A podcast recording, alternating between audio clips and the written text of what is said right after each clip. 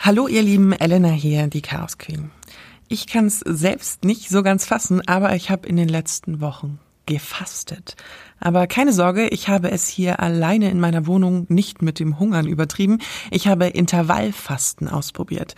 Ich, der absolute Diätgegner. Ich bin ein bisschen von mir selbst überrascht, wenn ich ehrlich bin. Weil ich dann Corona ja sowieso die ganze Zeit schon alleine rumhänge, habe ich mir virtuelle Unterstützung gesucht in Form der App Fastic. Ihr werdet jetzt erfahren, wie es mir erging. Und um mich ein bisschen besser zu informieren, habe ich auch mit einem der Gründer der App, Sebastian Wettke, telefoniert. Und der hat Fasten sozusagen schon mit der Muttermilch aufgesogen. Willkommen in meinem Leben als Chaos Queen.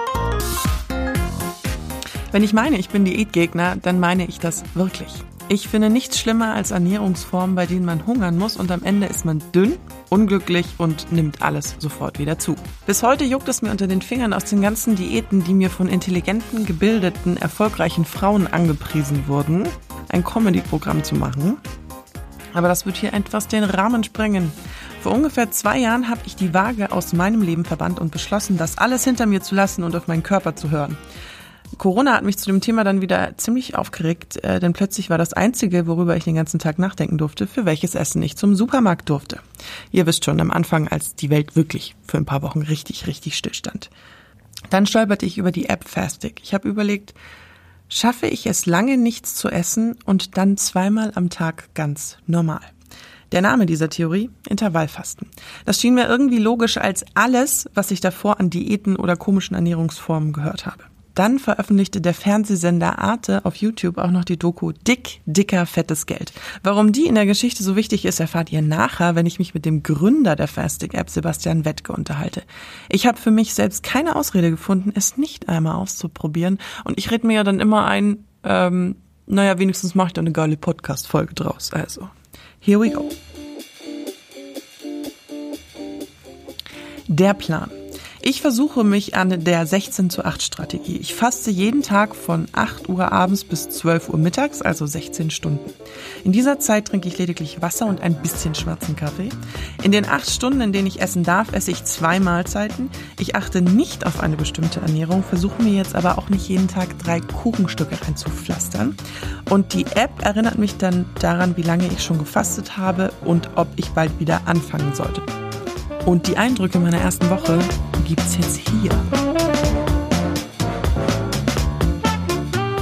Tag 1, es ist halb zwölf, nee, noch nicht, kurz vor elf.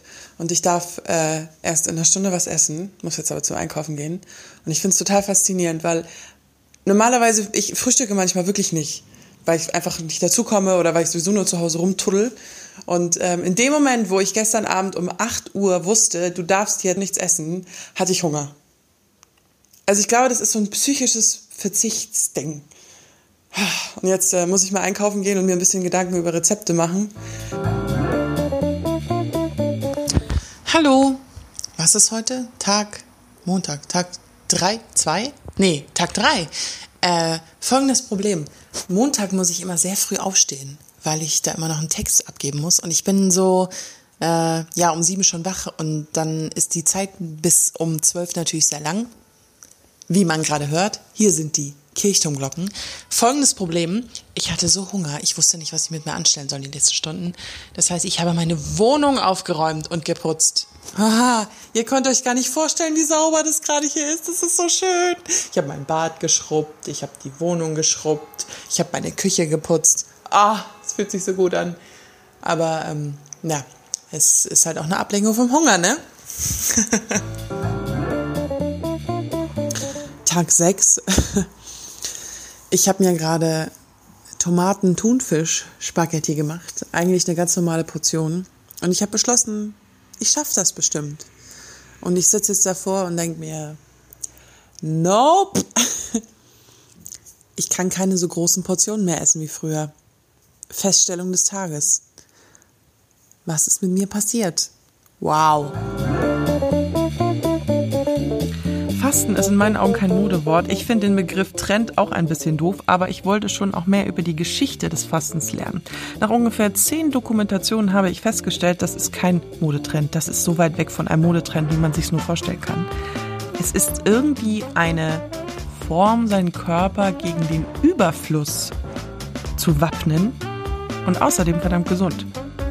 Aber wie kommt man denn dann auf die Idee, eine Fasten-App zu gründen? Hier kommt dann Sebastian ins Spiel. Ja, würdest, könntest du denn mal ganz kurz erzählen, wer du bist und was du so machst? Das äh, kann ich natürlich sehr gerne machen. Also ich bin der Sebastian. ähm, ich bin einer der Co-Founder der Fastig App. Und äh, ja, wir haben vor einem Jahr die Fastig App gegründet. Du hast sie ja jetzt schon zwei Wochen getestet. Ja. Und ähm, ja, ich bin zuständig fürs Produkt.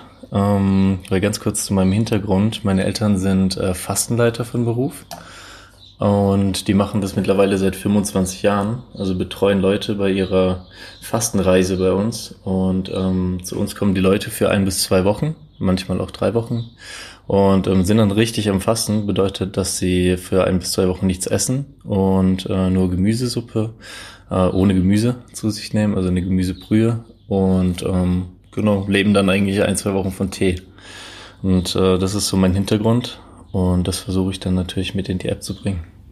Aber das heißt ja, dass du letztendlich als Kind ähm, schon immer mal wieder auch gefastet hast oder hast du da nie da, da hast du recht. Also ich, ich, ich bin quasi mit der, mit der Fastensuppe als Muttermilch schon groß geworden. Und ich hatte tatsächlich das erste Mal gefastet mit 14. Das war meine erste Fastenkur weil ähm, ich hatte einfach bisschen das Interesse getrieben, einfach das Ganze selbst mal im eigenen Körper zu erfahren, wie es dann, wie es dann ist, mal für eine längere Zeit nichts zu essen. Und ja, da habe ich die, die ersten sechs Tage habe ich dann mit 14 gemacht. Und es war eine sehr spannende Erfahrung für mich gewesen. Und ich wollte das dann auch immer wieder machen. Ähm, wir hatten über 20 bis 30.000 Gäste, wir haben krasse Erfahrungen gemacht, ähm, was die Gesundheit von Menschen anging und dahingehend wollten wir das natürlich immer so viel Menschen wie möglich auch zur Verfügung stellen, eben diese Vorteile des Fastens für sich zu verwenden und auch das Intervallfasten ins Leben zu integrieren, weil so eine Fastenkur einfach nicht immer möglich ist, aber man durch das Intervallfasten einfach dauerhaft auch von diesen äh, Fastenvorteilen profitieren kann. Und da ist die Idee relativ früh entstanden, das Ganze mal größer aufzuziehen, beziehungsweise einfach so aufzuziehen, dass es für mehr Leute zur Verfügung steht und sind seitdem eigentlich die ganze Zeit dabei, haben mittlerweile über ähm, zweieinhalb Millionen Downloads. Ähm, nach einem Jahr ist das eigentlich ziemlich anschaulich. Hm. Was bedeutet dann für dich Hunger? Hunger bedeutet für mich, wenn ich ziemlich lange nichts gegessen habe eigentlich. ähm, aber ähm, Hunger ist ehrlich gesagt etwas, was ich durch das Fasten anders wahrgenommen habe oder anders erfahren habe. Also einen wirklichen Hunger empfindet man eigentlich erst nach zwei bis drei Tagen, nachdem man gar nichts gegessen hat. Dann spürt man erst, was wirklicher Hunger bedeutet und dass der Hunger, den wir so in unserem Alltag wahrnehmen, vielmehr eigentlich Gelüste sind ähm, oder mhm. Gewohnheiten, die wir uns äh, ja so eingeprägt haben.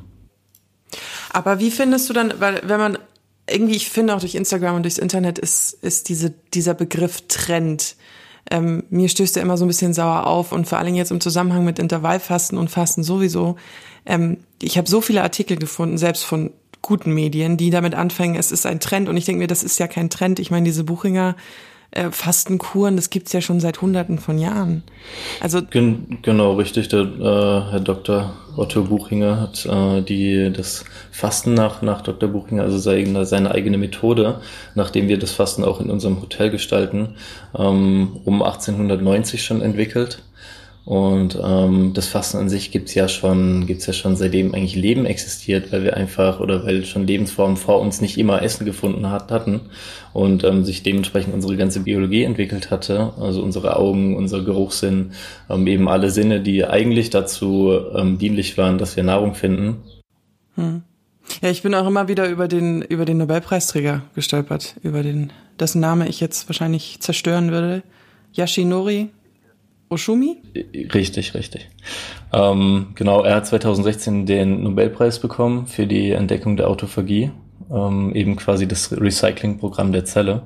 Und ähm, was eben einer, einer der interessantesten Fakten überhaupt vom, vom Intervallfasten ist, dass wir hier in, in dem Zusammenhang viel für unsere Gesundheit tun können, ähm, viel auch damit den Altersprozess so ein bisschen äh, nee, ich würde nicht sagen stoppen können, sondern einfach ein bisschen verlangsamen können, weil unser Körper einfach mal Zeit hat, aufzuräumen. Was ich nur interessant fand, auch in der App bei euch, ihr habt ja diese Community-Funktion, also wo dieser Dauerchat sozusagen läuft. Ja, weil ich kam mir manchmal so ein bisschen vor wie die Stasi. Also ich, ich habe da jetzt nichts reingeschrieben, aber man, man hat ja immer so, man hat ja die Kon Konversationen mitbekommen von den anderen. Und äh, da fand ich schon faszinierend, dass es wirklich ähm, hauptsächlich um Abnehmen ging. Kann ich dich durchaus verstehen. Ähm, es sind meistens neue Nutzer, die in der Community schreiben oder aktiv sind, ähm, die eben auch noch viele Rückfragen haben. Wie funktioniert denn das? Äh, kann ich in meiner Fastenphase auch Kaugummi essen? Und versuchen natürlich da einfach noch mal ein bisschen Bestätigung zu bekommen, ob das Ganze auch wirklich funktioniert und ob sich der der die Überwindung lohnt, ähm, das Intervallfasten zu starten. Du kannst deine Sprache auf der App einfach mal ändern und in die englische Community reingucken. Ähm, da geht es tatsächlich auch mehr um Gesundheit, mehr um die Autophagie. Ach krass. Was ich auch cool fand, war die ähm, Rezeptgeschichte. Also weil ähm, ich hatte irgendwie, das war aber auch mein eigenes Mindset. Also ich bin da reingegangen, habe da drauf gedrückt und dachte mir, da sind jetzt bestimmt so Frischkäse mit Luft und Gurken. Weißt du so? Also so, so für meinen Kopf waren da so Rezepte drin und als ich das erste Mal da Risotto gelesen habe, war ich im Himmel. und zwar nicht Risotto ohne Käse, sondern ihr habt da ja wirklich auch Rezepte, die es sind nicht viele, aber es sind es, es ich finde so ich fand's so beruhigend. Also ich fand's so normal, äh, als ich da reingegangen bin und dachte mir nur so, ach, das ist ja herrlich.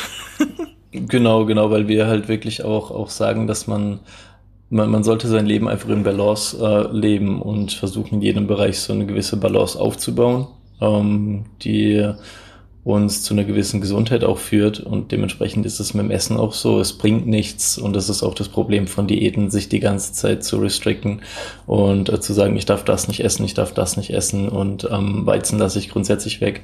Ähm, das wird zwangsläufig einfach zu einem Mangelgefühl führen, ähm, was im Umkehrschluss dann einfach dazu führt, dass man irgendwann, dass irgendwann die Reißleine ähm, einfach reißt und ähm, man wieder in alte Gewohnheiten zurückfällt und dann seinen, wie soll ich das sagen, seinen Gelüsten einfach verfällt.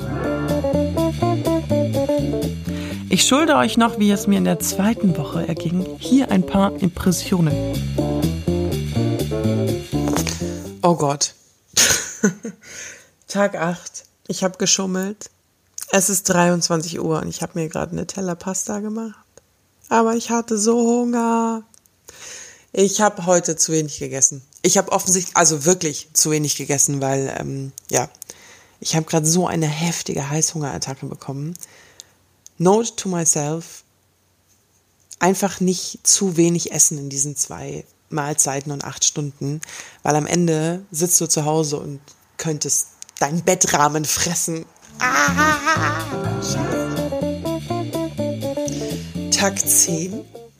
Mir geht's sehr gut, muss ich sagen. Also ich habe dieses Gefühl, Hunger zu haben, gibt's nicht mehr. Und ich meine gar nicht mehr, dass es das Gefühl nicht mehr gibt. Ich interpretiere es nur anders. Wow, das klingt jetzt sehr philosophisch. Ich, ja, ähm, man, man, es ist, klingt so banal, aber man gewöhnt sich an alles und ähm, ich finde es, ich kann mich gerade über nichts aufregen, weil ich esse ja letztendlich alles. ähm, nur halt in acht Stunden. Das ist jetzt so mein Fazit. Und meine App erzählt mir sowieso gleich, dass ich äh, wieder essen darf. Also, ja.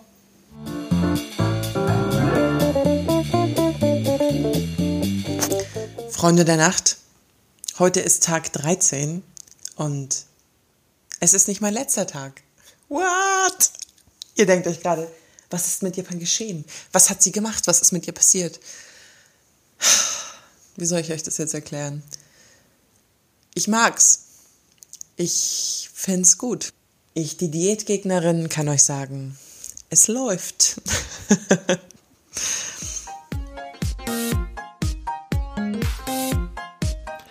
Ja, das, ich war auch, ich fand die Reaktion meiner Freunde so lustig, weil die mich ja natürlich kennen und meine Diätgegner-Parolen ganz genau kennen. Ähm, und ich meinte dann auch so, letztendlich was für mich jetzt eine, eine Methode der Überflussgesellschaft entgegenzutreten. Also dieses, ähm, wir sind ja so umgeben von Essen und du kriegst ja mittlerweile wirklich auf dem Weg zum Bahnhof überall was zu essen. Das gab's ja früher nicht, also auch vor 10, 20 Jahren nicht. Und ähm, die, die die Industrie ist, ähm, ist einfach so krass geworden, uns da irgendwie reinzuziehen, einfach immer zu konsumieren und zu konsumieren. Und, ähm, und für mich ist dieses Intervallfasten halt so dieses Jahr. Ich esse halt zweimal und ich esse dann aber auch gute Sachen. Ich hab, mir ist es ein paar Mal passiert, dass ich zu wenig gegessen habe Verstehe ich, verstehe ich total. Ähm, hatte ich am Anfang auch, dass ich, dass mir einfach teilweise die Zeit gefehlt hat, so viel äh, zu essen, wie, wie ich, äh, wie ich benötige. Ich hatte teilweise auch das 20-4-Fasten gemacht, ab und zu auch ein 22-2. Ähm, kam ganz auf meinen Zustand an und wie ich Lust hatte. Und vor allem bei 20-4 habe ich gemerkt, dass ich einfach nicht genug Zeit hatte. Ähm, meine, meine Mahlzeiten zu sich zu nehmen. Aber das ist auch so eine Art Gewohnheit, finde ich. Also jetzt als Beispiel, meine Mutter macht das ganze Intervallfasten schon seit 23 Jahren. Die fastet meistens 22 bis 23 Stunden am Tag und die Menge, die sie auf einmal isst, könnte ich niemals. Aber wie gesagt, ist eigentlich, eigentlich eher so eine Gewohnheitssache, dann ähm, sich wirklich zwei Mahlzeiten zuzubereiten, die, die groß genug sind. Ähm, wobei wir in der App eigentlich immer empfehlen, dass man das Fastenbrechen so gestaltet, dass man sich erst einen kleinen, einen kleinen Snack, sage ich jetzt mal, einen gesunden zubereitet, den man, den man zu sich nimmt, um einfach den Körper, um die Verdauung darauf vorzubereiten, dass es jetzt was zu essen gibt. Ähm, es werden verschiedene Verdauungssäfte schon vorproduziert, ähm, die dann die größere Mahlzeit, die anschließend folgt, einfach auch viel besser verdauen lässt.